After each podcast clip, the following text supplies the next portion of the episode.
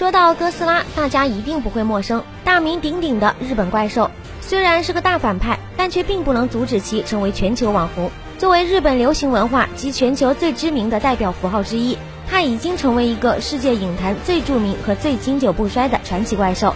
不仅是电影主演，还参与了视频游戏、小说、漫画、电视连续剧等商演，引领并启发了后续同行系列或变异种类的怪兽电影。这些怪兽或像汉江怪物，或像狂暴巨兽般受到生物科技、环境污染、核辐射的基因变异产物，或是和侏罗纪公园巨齿鲨一样诞生于一万年前的史前巨兽重现人类家园，亦或是仅存在于东西方文学作品中的奇幻神兽。这些庞然大物到底是地球衍生的抗体，还是歼灭万物的神灵？人类与怪兽的关系如何被平等看待与妥善处理？日本超级怪兽 IP 哥斯拉反映了该国在磕磕绊绊的现代化进程中深受核弹威胁的受害者心理。曾经承载着民族伤痕记忆的哥斯拉，如今漂洋过海。我们今天要说的就是一部诞生于1998年的哥斯拉。在南太平洋海岸，一艘正在暴雨中作业的日本渔船，雷达监测到有巨大的不明物体正在靠近，船体随即遭到攻击，并渐渐沉入大海。只有一名日本老头奇迹般生还，因为船只是在法属波利尼西亚附近沉没的。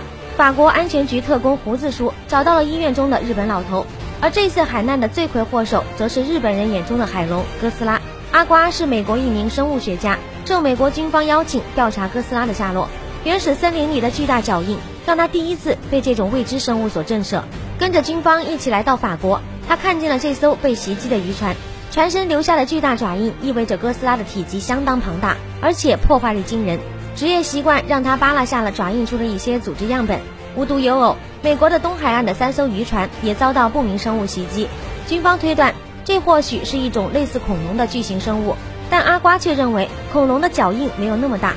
而哥斯拉出现海域的附近，据称进行过几十次的核试验，因此他推断，很可能是核辐射创造出来的突变物种。女主大漂亮在一家电视台工作，年轻漂亮的她因为不接受上司的潜规则，三年来依然还只是一名小助理。心情郁闷的她在和朋友吃饭的时候，无意看到电视上的阿瓜。原来两人在大学时期曾是男女朋友关系，后来大漂亮甩了阿瓜。与此同时，一个艺高人胆大的老头在码头边钓鱼时，意外引来了哥斯拉。这是第一次有人亲眼目睹哥斯拉的真实面貌。只见他一上岸，就让城市陷入了混乱。从天而降的渔船，被踩扁的汽车，可怜弱小又无助的人类，在他的面前只能是哭爹喊娘的份。一艘满载海鲜的货车，更是被他咬在了嘴里。随着哥斯拉的前进，市中心的地面都开始震动起来，大量的高楼建筑顷刻间撞毁。反应过来的人们，这才开始四散逃离。很快，哥斯拉就来到了大漂亮所在餐厅的外面。大街上这些商铺的玻璃，全被逛街的哥斯拉给震碎。大漂亮的好友幸运哥是一名记者。为了不错过这个独家新闻的素材，幸运哥扛着摄像机就冲了出去。别人是逃命，您这可是送命呢！刚刚拍下哥斯拉全貌的他，哥斯拉的巨爪就从天而降。不愧是幸运哥，刚好他正身处哥斯拉爪子的缝隙中逃过一劫。指缝中求生存的他，这下是再也没有勇气追上去了。好在哥斯拉只在这里短暂的溜达一圈后，就消失在了纽约的街头。电视上幸运哥拍摄到的画面，让他一下是名声大噪。大漂亮心有不甘，试图利用正身处军方的阿瓜拿到点独家资料。城市中受惊的人们纷纷开始外出避难。市长正准备和军方会面，来到美国的胡子哥偷偷在其身上装上了窃听器。他得知在地铁下方，军方已经发现了哥斯拉挖出的大洞。同样得知消息的阿瓜一行人也赶了过去。军方下令将所有通道全部封死，准备将哥斯拉彻底弄死在这里。但阿瓜却认为，哥斯拉如果真是要逃走，大摇大摆从地面离开即可。现在他依然留在这里，肯定是出于某种特殊目的。咱们首先要做的就是先把他给引出来。地下通道中那些活蹦乱跳的海鱼，应该就是他的食物。很快，行动力满分的军方就用卡车运来了一大堆的鱼，还不忘打开下水道井盖，让哥斯拉在地下也能闻到鱼腥味。果不其然，哥斯拉的声音从下水道中传来，地面随即被撕裂。哥斯拉再次出现在人们的视野中，阿瓜还忍不住拍下了照片。被闪光灯吸引的哥斯拉似乎并没打算攻击他，凑了凑就走开了。眼看哥斯拉快步移动到鱼堆前大快朵颐时，军方抓住机会，不由分说朝着哥斯拉开火攻击。只见哥斯拉敏捷地躲开了导弹，身后的建筑物顿时碎成了渣。因为是冷血动物，追踪导弹也能被它轻松躲开。面对人类的穷追猛打。只是想躲起来的他，最终展开反击，从黑暗中猛地跳出来。刚刚还不可一世的直升机只能全部阵亡。接着，哥斯拉再一次消失无影，阿瓜只能收集起他留下的血液做研究。大漂亮主动找上阿瓜，再次见到前女友，阿瓜还是十分高兴的，还带他回到了自己的帐篷中聊天，工作两不误嘛。说话间，阿瓜的试纸有了结果，他意外发现哥斯拉竟然怀孕了。很明显，这个物种可以无性繁殖，而他长途跋涉来到这里的目的也显而易见，无非就是筑巢繁衍后代。为了证实这个惊天猜想，阿瓜顾不上大漂亮，立刻跑去实验室，独自留在这的大漂亮偷看到了军方列为机密的录像。为了前途，她无情地背叛了前男友，一狠心带着录像带跑了，并将其交给了领导。本以为自己这次可以凭此顺利当上记者的她，却发现这次上头条的机会被领导给抢了。职场往往都是如此。阿瓜这边正在努力说服军方，一定要去寻找哥斯拉的蛋，因为这些蛋很快就会孵化，一旦孵化，后患无穷。但军方却并不以为然。这时，绝密录像带的内容出现在电视上，所有人全都看向了阿瓜。阿瓜就这样成为了最倒霉的背锅侠，当即被开除。偷鸡不成十把米的大漂亮想寻求原谅，被阿瓜果断拒绝。坐上了的士的他，这才发现的士司机竟然是胡子哥假扮的。在自曝自己的特工身份后，胡子哥也表明了自己的立场。因为法国参与了核研究，为了不让这个秘密被曝光，身为特工的他有义务站出来维护国家利益。因而，核辐射的产物哥斯拉。他的命运只能是死。由于窃听到军方并没有打算寻找哥斯拉的巢穴，所以他想和坚持寻找巢穴的阿瓜合作。阿瓜被他的诚恳打动，欣然同意。一路跟踪而来的幸运哥决定带上摄像机和大漂亮，偷偷跟着他们潜入市区，拍摄一些独家爆炸新闻。与此同时，军方还是按照之前的计划，准备在开阔的广场引哥斯拉出来。经历过上次的事件，个高但并不傻的哥斯拉，这一次明显已经有所警惕。看到隐藏在鱼堆旁的士兵后，扭头就跑。军方随即展开进攻，强大的火力将哥斯拉逼进了海水中。早已准备好了潜水艇，随后打算用鱼雷将它一招击毙。谁知哥斯拉在水下更加灵活，不仅轻松躲开鱼雷，还聪明的引鱼雷过来炸毁了潜水艇。但面对多枚鱼雷的进攻，随着剧烈的爆炸声，哥斯拉缓缓潜入海底。另一边，阿瓜等人沿着哥斯拉来的方向，顺利找到它的巢穴。在这里堆满了之前人类用来做诱饵的鱼，继续往里走去。大家被眼前的景象看傻了眼。偌大的场子里，满满当当的全是足有两米多高的巨蛋，数量足有两百个。虽然胡子哥的小队带了炸药，但很明显这远远不够用。雪上加霜的是，正在安装的时候，巨蛋里的小哥斯拉已经开始破壳而出。尾随而至的幸运哥和大漂亮也目睹了这瘆人的一幕。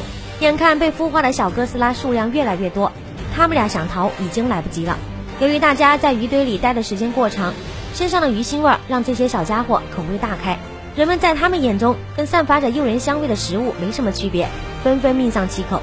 阿瓜和胡子哥躲进地铁站，封锁了进出口。可躲在里面不是个事啊！阿瓜试着打电话求救，可始终打不出去。本来人就没几个了，人少还不抱团，这不是注定了输吗？胡子哥仅剩的两名小弟很快就被扑倒，试图跑上去求救的阿瓜也被小哥斯拉们前后夹击。好在这个时候的电梯来了，阿瓜躲过追击，结果楼下早已被攻陷。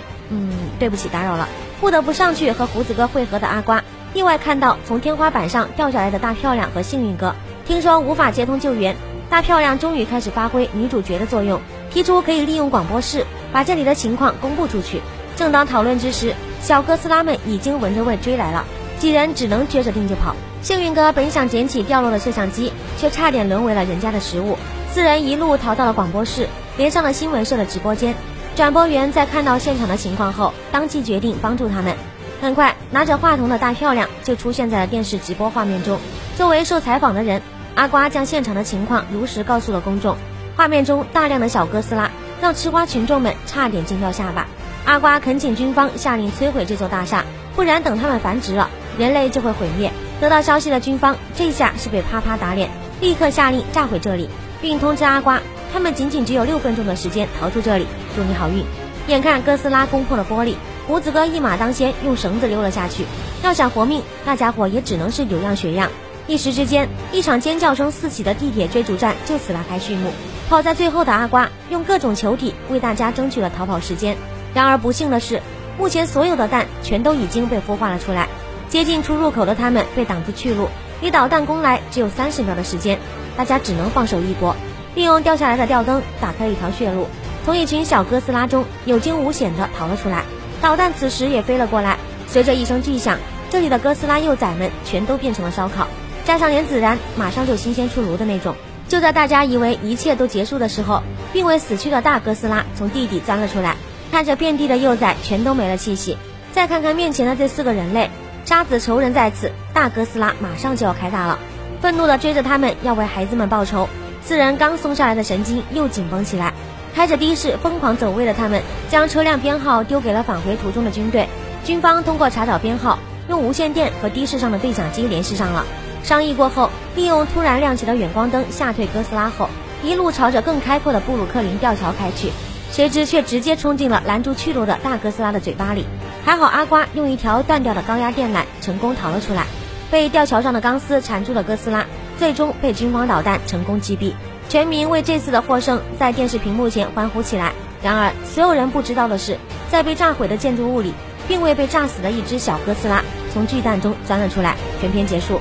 这一部中的哥斯拉并不出众，没有令人恐惧的高大怪异的形象，变异也并不是他的错，错就错在他太有力量了。大量日本粉丝对于这个美版的哥斯拉也是充满了怨言，毕竟这个电影想体现的并不是怪兽本身，而是人类本身。对于广大的影迷，特别是日版哥斯拉的影迷来说，哥斯拉是一个无敌的化身，毁天灭地的化身，绝对不灭的存在。而在一九九八版中，那种灾难性的气氛没有拍出来，没有表现出灾难带来的残酷性。